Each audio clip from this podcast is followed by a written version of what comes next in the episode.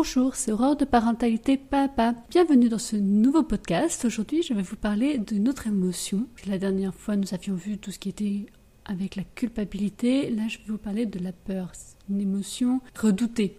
Des fois même, on, on se l'interdit à soi-même ou à son enfant, souvent soit un homme ou fils. Heureusement, depuis plusieurs années, on tente de faire comprendre que la peur est normale. Il faut juste qu'elle ne soit pas envahissante au point de nous empêcher de vivre. Est-ce que vous vous souvenez de cette scène dans Le Roi Lion de Disney Être brave ne veut pas dire risquer l'impossible. Mais toi, tu n'as peur de rien. Aujourd'hui, si. Ah oui? Oui.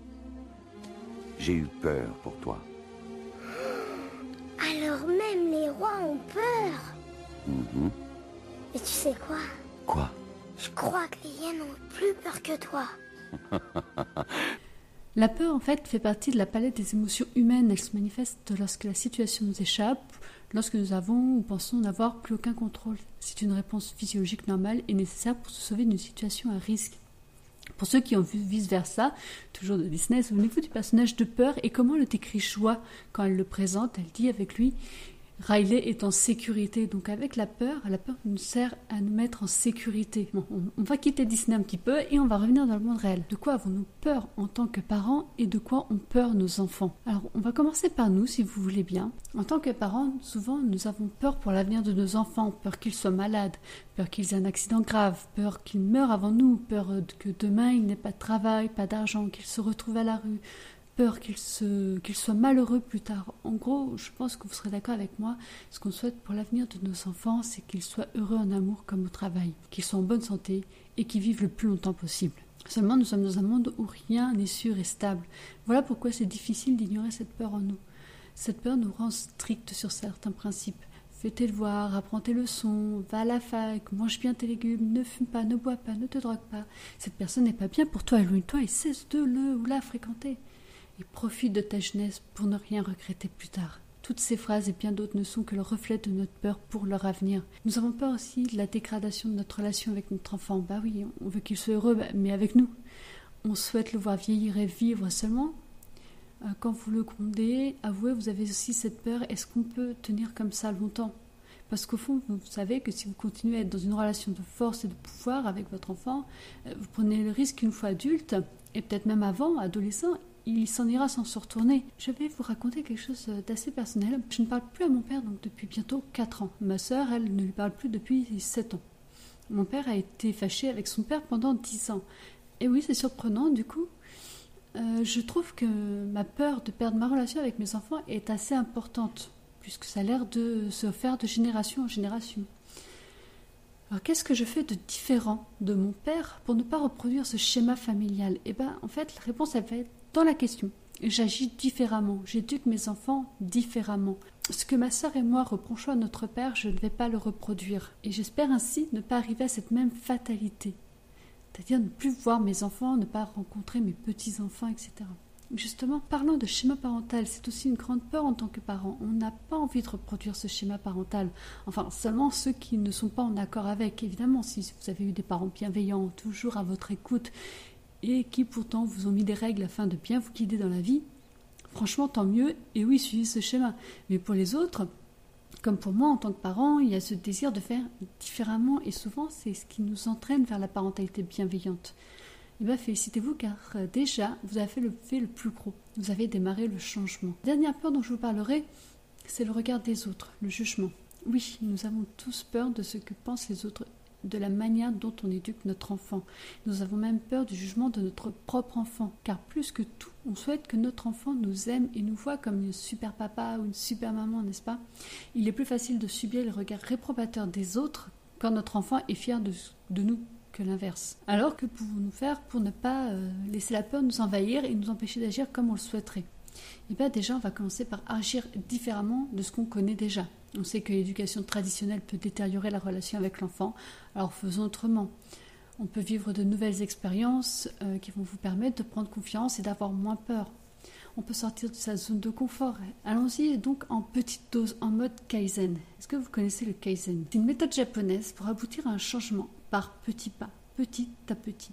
Vous avez peur des araignées bah, Commencez à vous en approcher d'une, mais un centimètre par un centimètre. Vous avez aussi là tout ce qui est la respiration, la méditation, la sophrologie, la cohérence cardiaque ou l'EFT. Avec une pratique régulière, on devrait pouvoir être capable de maîtriser ses émotions, que ce soit la peur, la colère. D'ailleurs, Ouida écrit actuellement des articles sur ces méthodes, donc je vous mettrai les liens en description. on peut aussi anticiper les problèmes, faire un plan d'action. Dans le livre Discipline positive de Jan Nelson, elle raconte une anecdote. Elle voulait partir en famille à Hawaï. Avec son mari, ils avaient peur du comportement, euh, que le comportement des enfants gâche les vacances à Hawaï. Du coup, ils ont fait un, conseil de famille en amont afin d'anticiper les problèmes éventuels qui pourraient se passer. Résultat, ils ont passé de superbes vacances tous ensemble. Attention, c'est des fois la peur va ressortir sous forme de colère. Il n'y a qu'à voir lorsque vous perdez votre enfant de vue, que ce soit dans la rue, ou lorsqu'il traverse comme ça sans faire attention euh, aux voitures, s'il y en a ou pas c'est la peur. Vous avez eu peur, vous avez eu peur de le perdre, peur qu'il se fasse écraser par une voiture. Mais euh, le premier réflexe que vous allez faire, et moi la première, c'est on va se mettre à crier, on va se mettre en colère. Alors qu'en fait, c'est pas qu'on est en colère, c'est qu'on a eu tellement peur. Et du coup, là, en fait, la colère, c'est l'émotion secondaire. Et nos enfants, de quoi eux ont-ils peur? Alors les peurs, elles vont arriver dès la naissance. Tout bébé, ils vont avoir peur de se, séparer de maman, peur de la nouveauté. Ils ne se sentent en sécurité qu'auprès de leurs parents. Euh, s'ils réclament les bras, c'est pour se sentir en sécurité. Ils vont avoir la peur de l'abandon, la peur d'être seuls. Et c'est une peur qui va être présente jusqu'à la fin de leur vie. Évidemment, nous avons la célèbre angoisse de séparation qui arrive vers les 7-8 mois et qui dure plus ou moins longtemps. L'angoisse de séparation, c'est la peur de l'abandon, peur de perdre ses parents, ce qui compte le plus au monde pour lui. Elle est tout à fait normale et fait partie de l'évolution de l'enfant. Dans la même optique, vous avez les enfants euh, qui ont souvent peur de nous décevoir. Ils ont peur de l'échec car ils ont peur de perdre notre amour. Parce qu'ils ont l'impression de ne pas faire aussi bien que ce qu'on aimerait qu'ils fassent. C'est à nous de leur faire comprendre en fait que cet échec c'est pas grave, c'est comme ça qu'on apprend. Et surtout que notre amour pour eux ne dépend pas de leur réussite. Et en grandissant, ils vont être attentifs un peu plus au jugement des autres, un peu moins aux nôtres. Et plus ils grandissent et plus ils auront peur de ce, de ce jugement comme les adultes. Pourquoi avoir cette peur de déplaire aux autres en fait? Bah Parce que nous avons peur d'être exclus du groupe. Nous ne sommes pas faits pour vivre seuls. À l'époque, ça date de l'époque préhistorique où nous avions besoin du groupe, sinon c'était la mort assurée. Et du coup, cette peur, elle est ancrée en nous, ce besoin de vivre en société, de vivre avec les autres, sauf qu'à notre époque prend des proportions parfois effrayantes, puisqu'on peut être amené à faire des choses stupides ou répréhensibles pour plaire au groupe, surtout lors de l'adolescence. En grandissant, va venir la phase des peurs de l'enfance, la peur du noir, la peur des monstres. Et bien souvent, euh, cette peur, on la minimise en tant que parent, leur disons mais non, tu sais, les monstres ça n'existe pas, sois pas idiot, tu vas avoir peur, euh, tu vas pas avoir peur pour si peu. Mais en fait, à ce moment-là, on va nier l'émotion de l'enfant. Pour lui, cette peur, elle est réelle. Il a vraiment peur du monstre, même si euh, inconsciemment, même s'il le sait que ça n'existe pas, il va quand même avoir peur. Par exemple, euh, petite moi, j'avais peur des monstres et j'étais persuadée, j'avais peur en fait qu'il y ait des monstres sous mon lit. Du coup, la nuit, c'était difficile pour moi de me lever de mon lit parce que j'avais toujours peur qu'en posant le pied par terre, en fait, de me faire attraper la cheville. pourtant, je ne savais bien, je le savais très bien qu'il n'y avait pas de monstre sous mon lit et il n'y avait pas la place puisque tous mes jouets étaient rangés en dessous. Et en plus de ça, quand je sortais de ma chambre pour aller aux toilettes la nuit, j'avais un immense miroir. Mes parents avaient mis un miroir qui faisait le pan du mur. C'est-à-dire que je voyais mon reflet dans le miroir pour aller aux toilettes. Et eh ben, je peux vous dire que j'ai j'ai passé beaucoup de temps à avoir peur de ce reflet dans le miroir en plein milieu de la nuit parce que quand on n'est pas réveillé, on a l'impression qu'il y a quelqu'un qui vous regarde. En fait, il faut aussi qu'on fasse attention à l'environnement en fait des enfants qu'est-ce qu'il y a euh, autour d'eux, qu'est-ce qui leur fait peur? Essayer de savoir quelle est vraiment cette peur, euh, qu'est-ce qui se passe en dessous de cette peur, qu'est-ce que ça cache? Vraiment accueillir cette émotion pour les aider à gérer cette peur. Pour ça aussi, vous avez beaucoup de, livres qui sont à vos dispositions. Vous avez Le Grand Monstre Vert qui en plus les amuse beaucoup. Euh, vous avez les livres sur les gentils loups, vous avez des livres sur la peur du noir. moi j'en ai un très beau qui s'appelle Claire comme lune, qui parle de cette peur du noir, qui finalement, euh, elle se rend compte que c'est pas si effrayant que ça.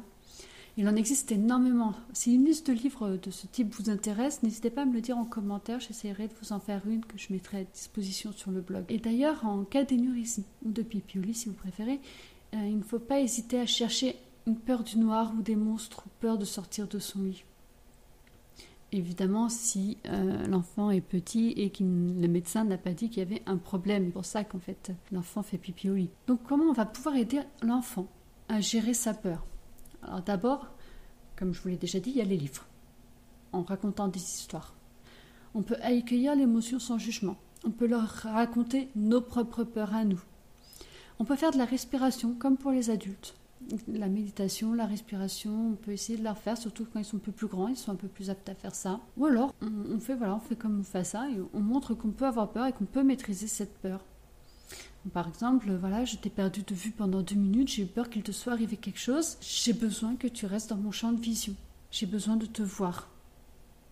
Aussi souvent, c'est ce que je dis à mes enfants. Vous pouvez courir loin, mais moi j'ai besoin de vous voir.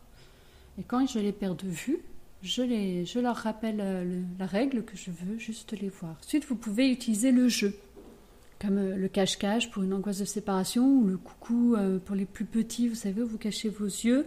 en fait, l'enfant, quand il est vraiment tout bébé, il n'a pas vraiment conscience que vous n'êtes pas parti. Donc voilà, vous pouvez jouer à ce coucou, me voilà. vous pouvez faire des jeux de simulation avec les poupées ou faire des mises en situation entre vous, par exemple pour la peur du dentiste ou de la douleur. Pouvez faire le parent et le dentiste et fait le geste sur une poupée, ou l'enfant et le dentiste et le parent et le patient, qui va évidemment exagérer avec beaucoup d'humour les, réactions pour faire rire l'enfant. Le but est de faire rire l'enfant pour atténuer sa peur. Vous avez euh, beaucoup ces petites techniques dans le livre euh, Qui veut jouer avec moi de Laurence Cohen, qui, vous très, est énormément dans la parentalité euh, par le jeu. Et sinon, vous avez aussi les encouragements. Je sais que tu es capable d'y arriver. Qu'est-ce qui te fait peur? Comment pourrais-tu être rassuré face à cette situation? Bref, en conclusion, la peur est une émotion normale que l'on doit accepter et apprendre à gérer. Nous avons plusieurs moyens de gérer cette émotion qui peut nous paralyser ou paralyser nos enfants. Vous pouvez reprendre le petit carnet du podcast précédent dont je vous avais parlé et vous pouvez y inscrire dedans toutes vos peurs et dans une autre colonne tous les projets que vous voudriez faire mais qui est quelque chose qui vous fait peur. Par exemple, si vous avez dit Ah tiens, je montrerais bien dans une montgolfière, mais en fait, j'ai perdu vide. Euh, comme ça, vous pouvez faire euh, des petits projets, faire voir comment vous pouvez avancer pas à pas, petit à petit, pour essayer de maîtriser cette peur. Et vous pouvez évidemment faire la même chose avec votre enfant ou lui faire faire une liste de ses peurs sur le côté. J'espère que ce podcast vous aura plu et aidé. Euh, n'hésitez pas à mettre des likes sur votre plateforme d'écoute, à vous abonner et à partager. Au revoir.